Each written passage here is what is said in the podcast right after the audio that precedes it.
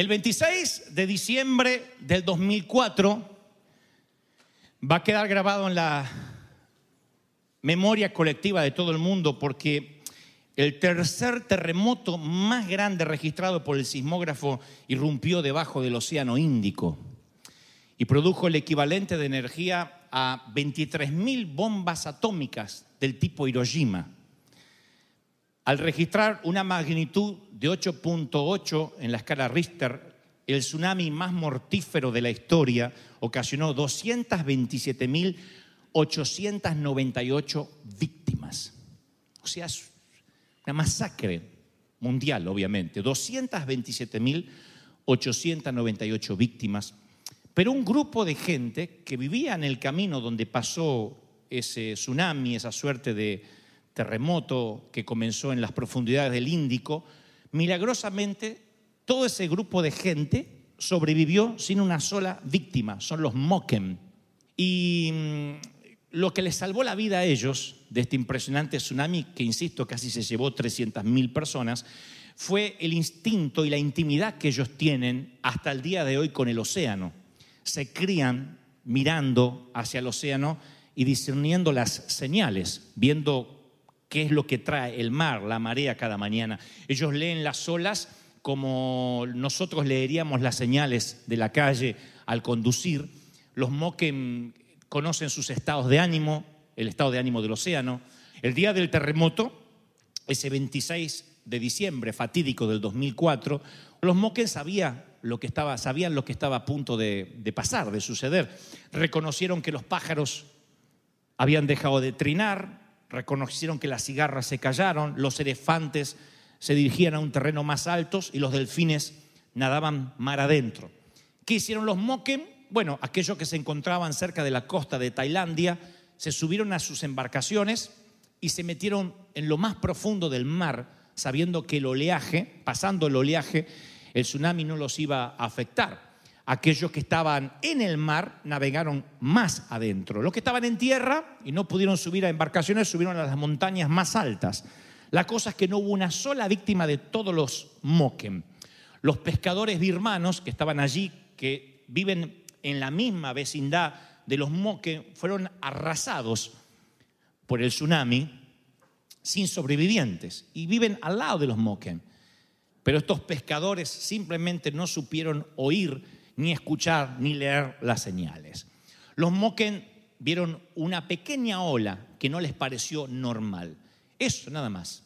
Y partieron sin dejar eh, rastro y tomando nada más lo vital, lo necesario. No se pusieron a armar maletas. Simplemente una ola.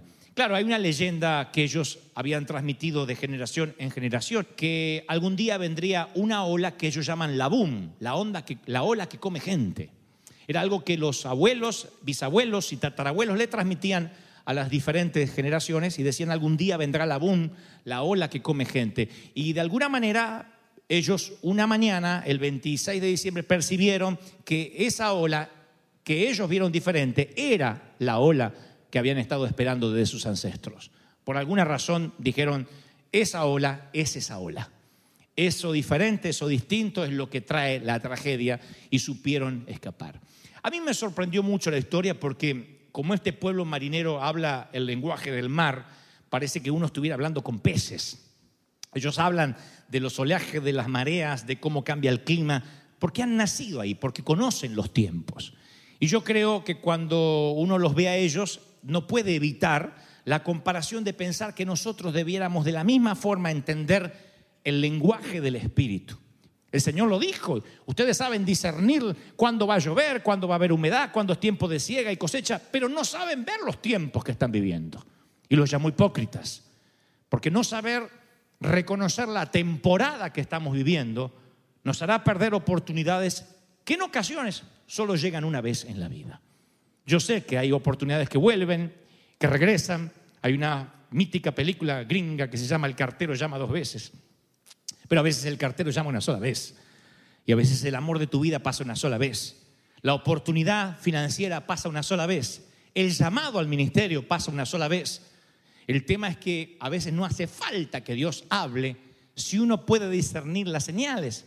¿Por qué estar en medio de un tsunami, lamentando un naufragio o víctimas o pérdidas materiales y lo que es peor, pérdidas de vida, cuando podías haber visto el pronóstico de los tiempos? Eso es algo que Dios nos regaló, aprender, así como, los, como esta tribu aprendieron el lenguaje náutico, nosotros aprender el lenguaje de los cielos.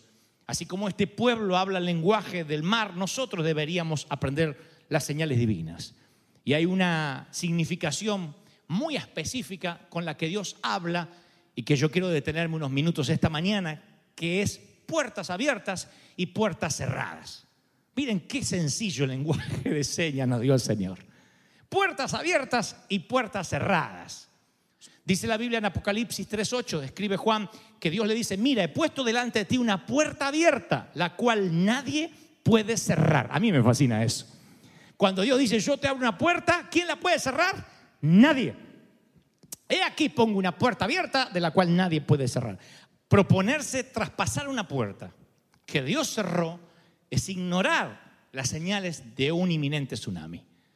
No pasar una puerta que Dios abrió es también lo mismo, es similar.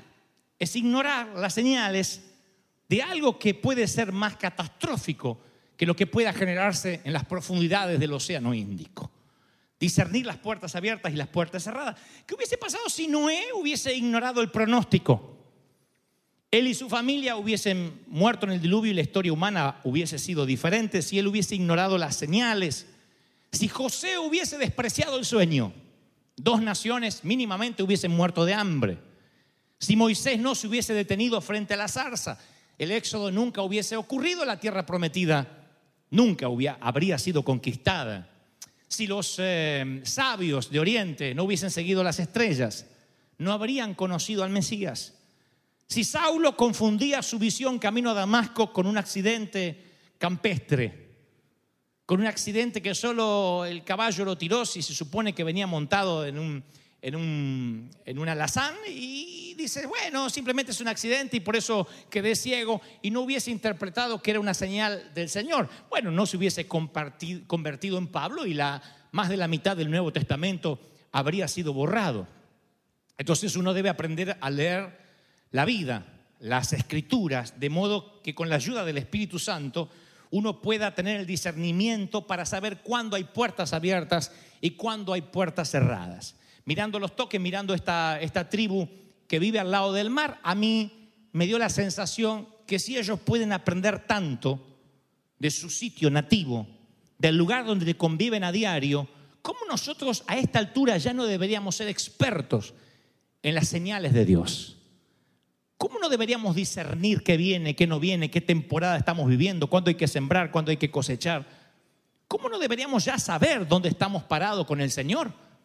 Eso es lo que nosotros debiéramos aprender en las cosas del Espíritu. Y a mí se me ocurre que cuando ignoramos el lenguaje de las señales divinas, creemos a veces que una puerta es la definitiva, la que nos lleva al destino, y estamos en tránsito. Y a veces una puerta simplemente lleva a otra puerta. Apocalipsis 3.7 dice, estas son las palabras de aquel que es santo y verdadero, que tiene la llave de David. Lo que él abre nadie puede cerrar y lo que cierra nadie puede abrir. Esto de la llave de David es una alusión a Eliakim, que llevaba alrededor de su hombro como un símbolo de autoridad la llave del palacio de David. Era el alcalde del palacio de David y Eliaquín tenía un acceso completo. No había puertas que él no pudiera abrir, cerrar, bloquear o desbloquear. Eliaquín es un tipo de Cristo hoy. Y yo he llegado a la conclusión, leyendo otra vez este episodio bíblico, el que tiene la llave, el que abre y nadie puede cerrar, y el que cierra y nadie puede abrir. Yo digo, ¿por qué el Señor no hace énfasis solamente en las puertas que se abren? ¿Por qué también dice que hay puertas que se cierran? Siempre me lleno de intriga. Si yo pudiera ser el coautor de ciertas partes de las escrituras, yo diría, todas las puertas se van a abrir si yo soy Dios. No hay ninguna que yo no pueda abrir. Dímela, yo soy como Eliaquín. No hay puerta que yo no pueda abrir. Pero él dice, no, hay puertas que se abren y nadie puede cerrar. Hay puertas que se cierran y nadie puede abrir. Entonces a mí se me ocurre que esto es un paquete. Esa es la conclusión a la cual yo arribé. Tú no puedes orar por puertas abiertas si no aceptas que también hay puertas cerradas. Es un paquete. Dios es el Dios que abre puertas, correcto, pero también es el Dios que las cierra. Si aceptas una cosa, aceptas la otra. No puedes nada más quedarte con lo bueno del pastel. Tienes que quedarte también con ciertas partes que a veces no te van a gustar, pero que son partes también del paquete, de, lo que viene. Esto es parte, no lo podemos ignorar. A mí me encantaba la serie de Jet Smart, el superagente 86. ¿Lo recuerdan? Maxwell Smart, que se ponía bajo, eh, ¿cómo se llamaba? La, el, el cono de silencio. Espere, jefe, bajaré el cono de silencio. Dígame que ha hecho caos en este momento. ¿Se acuerda eso? y la apertura de la serie de Jack Smart, algunos de los que son de Magneto para acá no tienen la menor idea de qué estoy hablando. Y lo de Justin Bieber para acá, menos. Pero Jet Smart, en la apertura, él pasa, las conté, seis puertas. Mientras que entra a Washington, D.C. Es una puerta de un elevador que se abre y lo conduce a otra puerta y a otra puerta y a otra puerta. Finalmente, la sexta puerta es una suerte de cabina telefónica con puerta de acordeón y allí se mete y habla supuestamente por teléfono con su jefe y esa es una apertura icónica de la televisión. Y en mi experiencia, yo creo que así es como funciona en ocasiones la voluntad de Dios. Transitamos una puerta y decimos, ya estoy en la voluntad de Dios, pero no. Todavía te sigue faltando puertas para el destino final. Pasa la segunda y dice, ahora sí estoy en el lugar. No, se te abre otra puerta y tienes que continuar. Desconocer eso que parece infantil nos mete en serios problemas, porque te acampas donde aún deberías seguir. Estás en tránsito y si estás en tránsito tú no puedes hacer de eso tu lugar permanente. Ahora, ¿cómo discernir cuando estás en tránsito o cuando debes acampar? ¿Cuándo desarmas maleta o cuando no? Generalmente cuando yo voy a un sitio donde solo estaré 24 horas, trato de no desarmar la maleta. Yo voy picando de la maleta así. Ropa sucia por un lado, ropa limpia y que no se mezclen para no cometer errores. Ahora, si sé que voy a estar tres días, abro los cajones y pongo todo en los cajones, cuelgo la ropa, porque sé que estaré allí un tiempo. Si supongo que voy a vivir el resto de la vida ahí, entonces yo colgaría cuadros, amuraría cosas en la pared, pero no lo hago en un hotel, tarde o temprano habrá un checkout. No lo hago en un avión, porque sé que aunque el vuelo sea larguísimo, tendré que descender. Eso es lo que ocurre con JetSmart en la serie y eso es lo que nos ocurre a nosotros en la vida espiritual. A veces se nos abre una puerta y pensamos que es el destino final y Dios dice, no, esta puerta es la que te conecta divinamente con otra más. Así funciona, creo, la voluntad de Dios. Y a veces hay una puerta que pensamos que tenemos que atravesar y de pronto ¡brum! se nos cierran las narices y nos enojamos. Yo llamo a eso también en mi propia experiencia. No sé mucho de la vida, pero sé algo de puertas cerradas. Y yo llamo a eso los desvíos del espíritu. Literalmente el Espíritu Santo funciona como un GPS que te desvía. Y cuando te pasas de la salida, te hace regresar. Si te sigues pasando, sigue diciéndote hasta que dice, menso, regresa a tu punto de partida. Mi GPS tiene permiso para de tanto en tanto hablarme groseramente si no entiendo. Y en su segundo viaje misionero, el apóstol Pablo tiene toda la intención de ir a Bitinia, una uh, provincia romana de, de Asia Menor. Y Pablo, así es como dice la palabra, Pablo fue guardado por el Espíritu. ¿Oyeron lo que dije? Lo diré otra vez. Fue guardado por el Espíritu. Nosotros proclamamos el Salmo 91 y decimos, bueno, los, ángeles estarán eh, a mi alrededor para que mi pie no tropiece en piedra, pero cuando nos ocurre nos enfadamos. Pablo fue guardado por el Espíritu de predicar la palabra en la provincia de Asia. No fue guardado de pecar, fue guardado de predicar. O sea, él tenía buenas intenciones, pero la puerta no se la iba a abrir. ¿Quién sabe si su vida corría peligro serio en Asia? Si Dios todavía no le interesaba correr el velo de incredulidad a Asia, no tengo la menor idea. Pero dice, Pablo fue guardado de predicar ahí. ¡Vum! Se le cierra la puerta del elevador. ¿Y cómo ocurre el desvío del espíritu? Con una visión de un hombre diciendo, ven a Macedonia y ayúdanos. Ahí entiende que no tiene que ir a Bitinia, tiene que ir a Macedonia. Ahora, un desvío del espíritu es difícil de definir, difícil de, de discernir, pero yo he aprendido algunas sensaciones que te las voy a regalar. Es una sensación de malestar que no puedes ignorar cuando intentas avanzar en algo en el cual Dios no está allí. Es un sexto sentido de que algo no está bien, es una falta de paz en el espíritu. Un desvío del espíritu es una luz roja, es un Dios cerrando una puerta para protegernos. Dios cierra la puerta para redirigirnos. Y los desvíos en los viajes misioneros de Pablo iban a continuar. ¿Recuerdan la tormenta perfecta que arrojó la nave de Pablo durante 14 días en el, en, el medio del mar para luego terminar en una isla llamada Malta? Y cuando llega allí lo pica una víbora y lo llevan a alguien que puede curarlo. La cosa es que termina en un avivamiento en una isla, impensado en los planes de Pablo.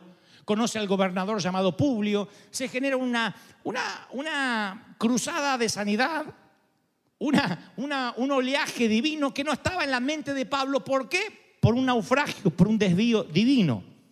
Entonces yo tengo esta sugerencia, nunca, como dice un axioma, un proverbio, nunca juzgues a un libro por su portada, ni a una película por su resumen, por su tráiler, y mucho menos juzgues una oportunidad de Dios cuando te parece ver un desvío o un retraso, porque a veces es Dios manejándote mejor que nunca. Cuando las puertas te hacen no, no, no, no, no, no es que Satanás se levantó en tu contra, Dios te las está cerrando. No hay un solo episodio en la Biblia donde diga, he aquí el diablo cierra puertas, ora para que te las abra. He aquí, yo soy el que las cierra y nadie las puede abrir. ¿Dónde está Satanás en el asunto? No está el diablo en la ecuación. Pues miren, esto de las señales ha ocasionado muchos debates teológicos, especialmente por un episodio bíblico de Gedeón. Gedeón tiene que ir a la batalla, tiene mucho temor, él no es un hombre de batalla, de guerra.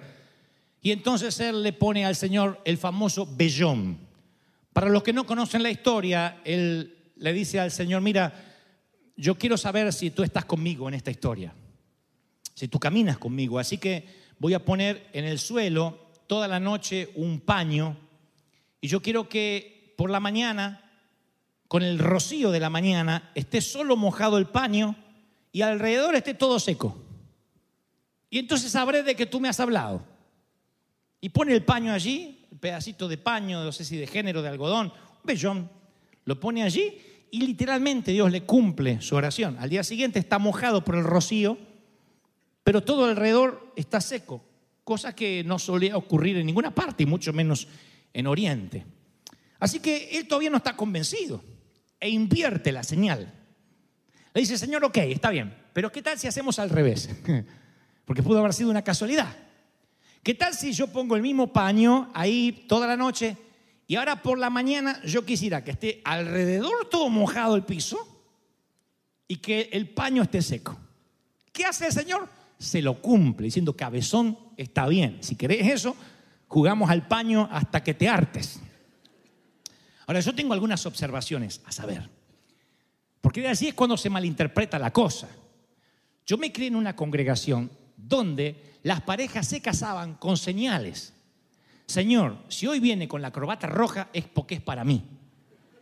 Y el pobre condenado ese día se ponía corbata roja porque era Navidad y la loca se le tiraba encima.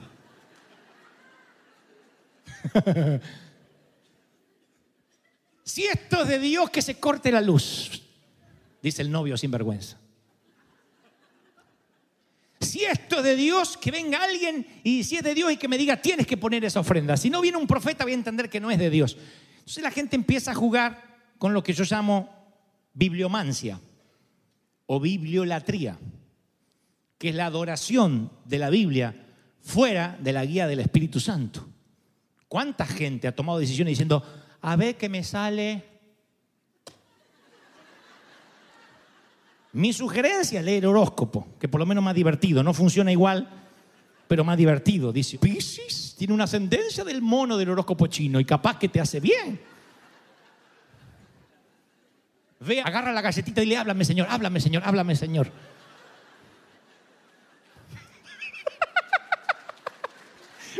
Se ríen nerviosos porque alguno lo hizo. Es es el importante, pero más importante es el bueno. Ay, Señor, gracias, Padre.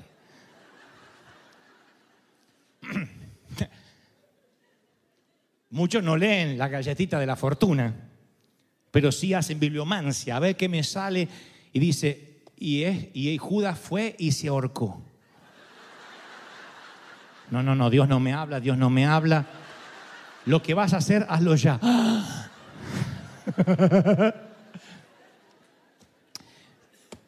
Este es un libro que está vivo, es peligroso.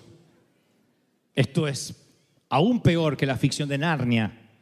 Esto no te abre la puerta virtual de un closet a una ciudad de leones que hablan, pero sí te abre la puerta a un mundo peligroso si no tienes la guía del Espíritu Santo. Si lo lees sin las guías del Espíritu, te haces un hereje, produces sectas. Cuando te enteras, hace muchos años, cuando yo era niño en Guyana, murieron miles de personas porque un predicador pentecostal, Jim Jones, les dio una santa cena con arsénico, con veneno. El tema es que todo el mundo sabía que iban a ingerir veneno. Les dijo, ¿por qué no nos morimos todos y nos vamos todos al cielo? Y la gente estaba hinchada allí, llena de veneno, lleno de moscas, pútridos, cuando la justicia los descubrió. Tú dices, ¿cómo llegan a eso? Porque leen la Biblia en un momento sin la guía del Espíritu Santo. Porque de pronto toman un camino alterno, se meten por una puerta que estaba cerrada o lo que es peor, ignoran una puerta abierta. Así que cuando se trata de señales, yo tengo algunas observaciones respecto al vellón de Gedeón. En primer lugar, yo creo que Dios le da el sello de aprobación a las señales. Yo creo que no está mal. En determinada ocasión decimos, bueno, Señor, como nos ocurrió a nosotros con el arena, no tenemos historia crediticia, eh, nos han dicho que no, pero si esto es tuyo, vamos a descansar en ti y algo va a ocurrir de parte de los gerentes del banco. Tienes que tocar su corazón. Y al día siguiente, que nos habían dicho que nos vayamos, el gerente del banco nos dijo, no puedo dormir. Dios me dijo que esa harina debe ser para ustedes. Eso es una señal de Dios que se cumple. Ahora, yo he entendido que cuando le vas a pedir una señal al Señor, tú tienes que probar tus motivos, tus motivaciones, porque de otro modo estarás probando a Dios. Entonces, si tú dices, yo le estoy poniendo señales a Dios, bueno, yo te hago otra pregunta. Y si Dios te da una orden, ¿vas a obedecer? ¿O vas a pasarte la vida poniendo vellones? Porque asegúrate de que el poner una señal no sea una táctica de retraso. Hay gente que vive diciendo, no, es que yo quiero hacer las cosas con excelencia. Le pedí al Señor que si es de Él, me aparezca un dinero extra en el cuenta bancaria. Tu abuela, ni que juegues a la lotería te va a aparecer. Nunca tendrás suficiente recurso, demasiado tiempo, ni el talento necesario para emprender. Siempre debes avanzar en fe.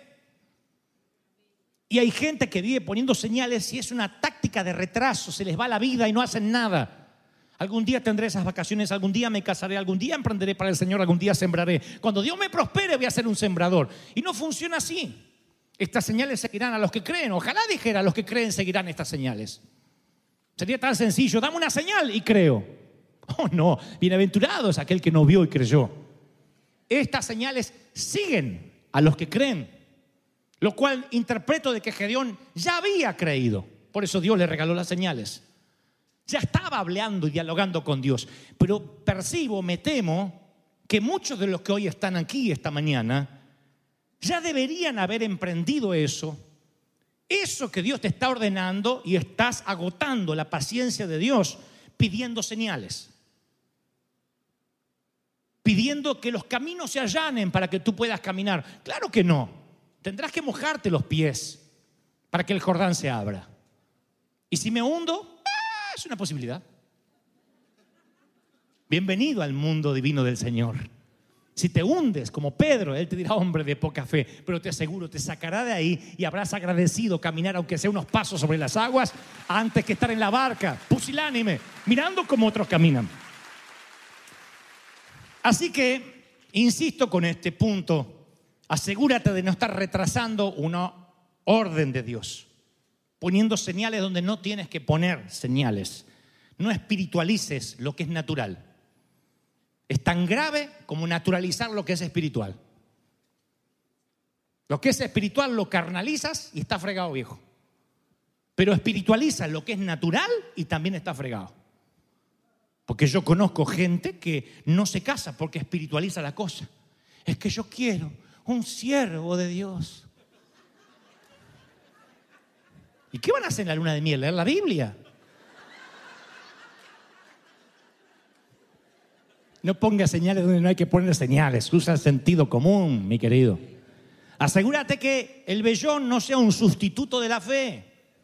Recuerden que la fe en la fe no sirven.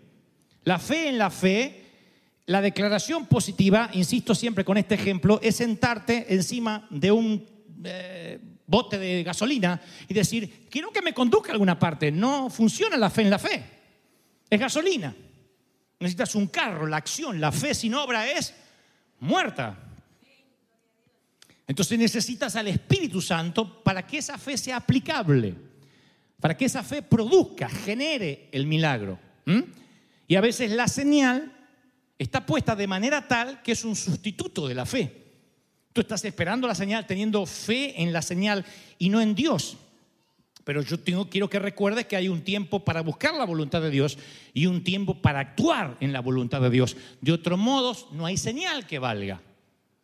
Tienes que avanzar, tienes que creer. Es preferible que te arriesgues, equivocarte por hacer y no equivocarte por omisión. Equivocarte por cometer y no por omitir. Es mejor. Y podemos, o sea, yo quiero validar, podemos decir como Gedeón, ok, yo quiero una señal, pero tienes que revisar tus motivaciones, que no estés retrasando una orden divina y tienes que revisar fundamentalmente lo que les dije recién, asegurarte de que no sea un sustituto de la fe. Terminaré con estas dos historias locas de la Biblia, de las más locas que a mí de chiquitito quedé con los ojos así. Una de las señales más extrañas de las escrituras, como les dije, es un burro parlante una burra que habla. Balaam va a hacer algo que Dios no quiere que haga, se le cierra la puerta. Voy a traspasar la puerta como Jet Smart. Se le cierra la puerta. Va encima de una burra. La burra ve la puerta cerrada y el burro este no lo ve.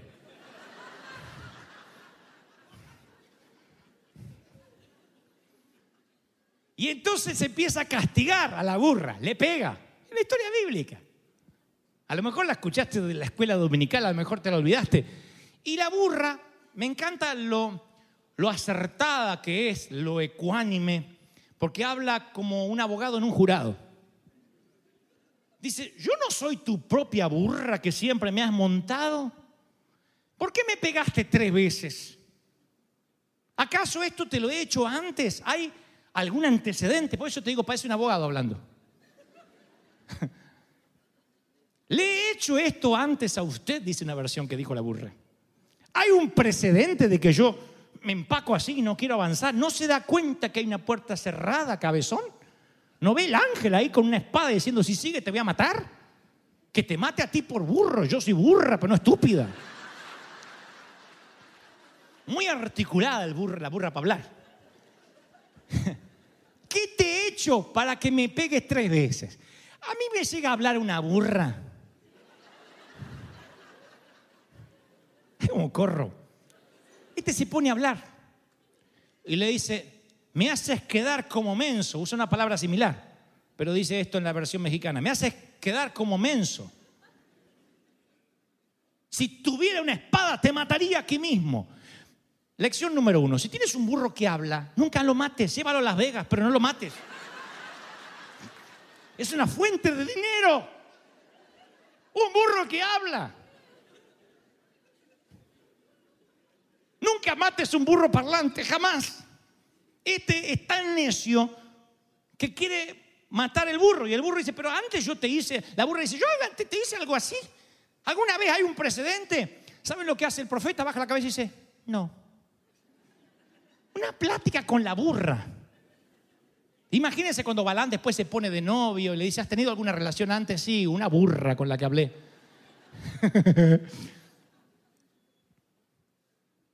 y se enoja. Balán se enfada por la puerta cerrada. Y yo creo que nosotros como Balán también nos sentimos frustrados cuando se interpone en el camino algo hacia donde queremos ir.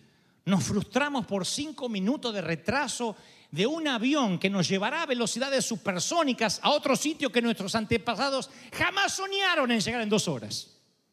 Y nosotros queremos que ocurra ya y ahora mismo. Y el ángel que ve la burra y que no ve a este hombre le dice, yo he venido aquí para oponerte a tu camino porque tu camino es imprudente ante Dios. La burra discernió lo que tú no puedes discernir. La palabra imprudente en el hebreo es sharat y es equivalente a conducción imprudente, a conducir un auto imprudentemente. Dios está diciendo, estás conduciendo ebrio, estás conduciendo con exceso de velocidad, te pasaste los stop, te pasaste los semáforos en rojo. No te sorprendas si Dios te frena. Él te ama demasiado como para que te vayas de cabeza. Y si te tiene que poner un ticket, te lo pone. Si te tiene que quitar la licencia, te la quita por un tiempo pero te protegerá de un accidente. Y si tiene que hablarte a través de un burro parlante como esta mañana,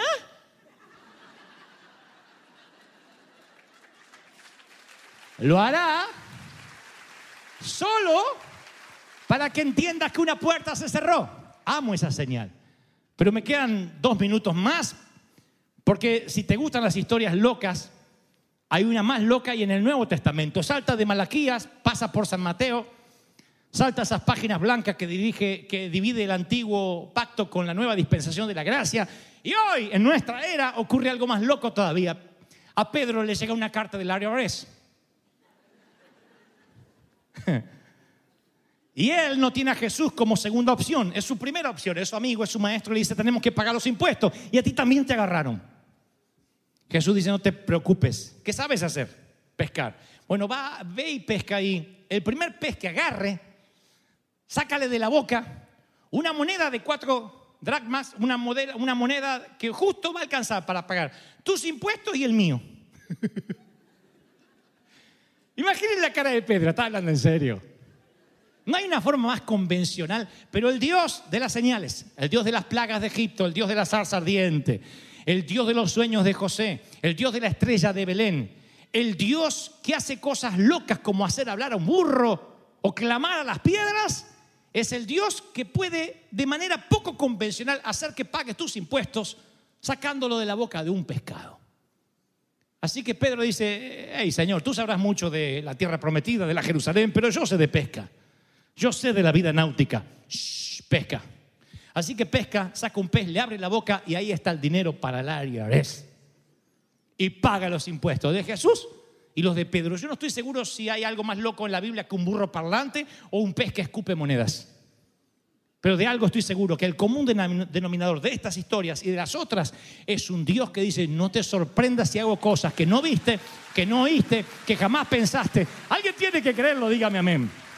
Ahora pregunto, este es un libro peligroso. ¿Cómo lo lees? ¿Como un libro de historia o como si estuviera vivo y activo?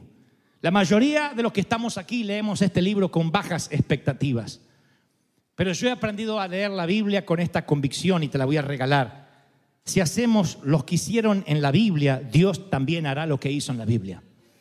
Y con un bonus, mayores cosas harás. Mayores cosas de las que has visto, oído, mayores cosas harás en el Señor. Si haces lo que hizo esta gente, así que como Balaán, muchas veces a mí también me hablaron burros. Y me enojé por las puertas cerradas. Y finalmente Dios me redireccionó.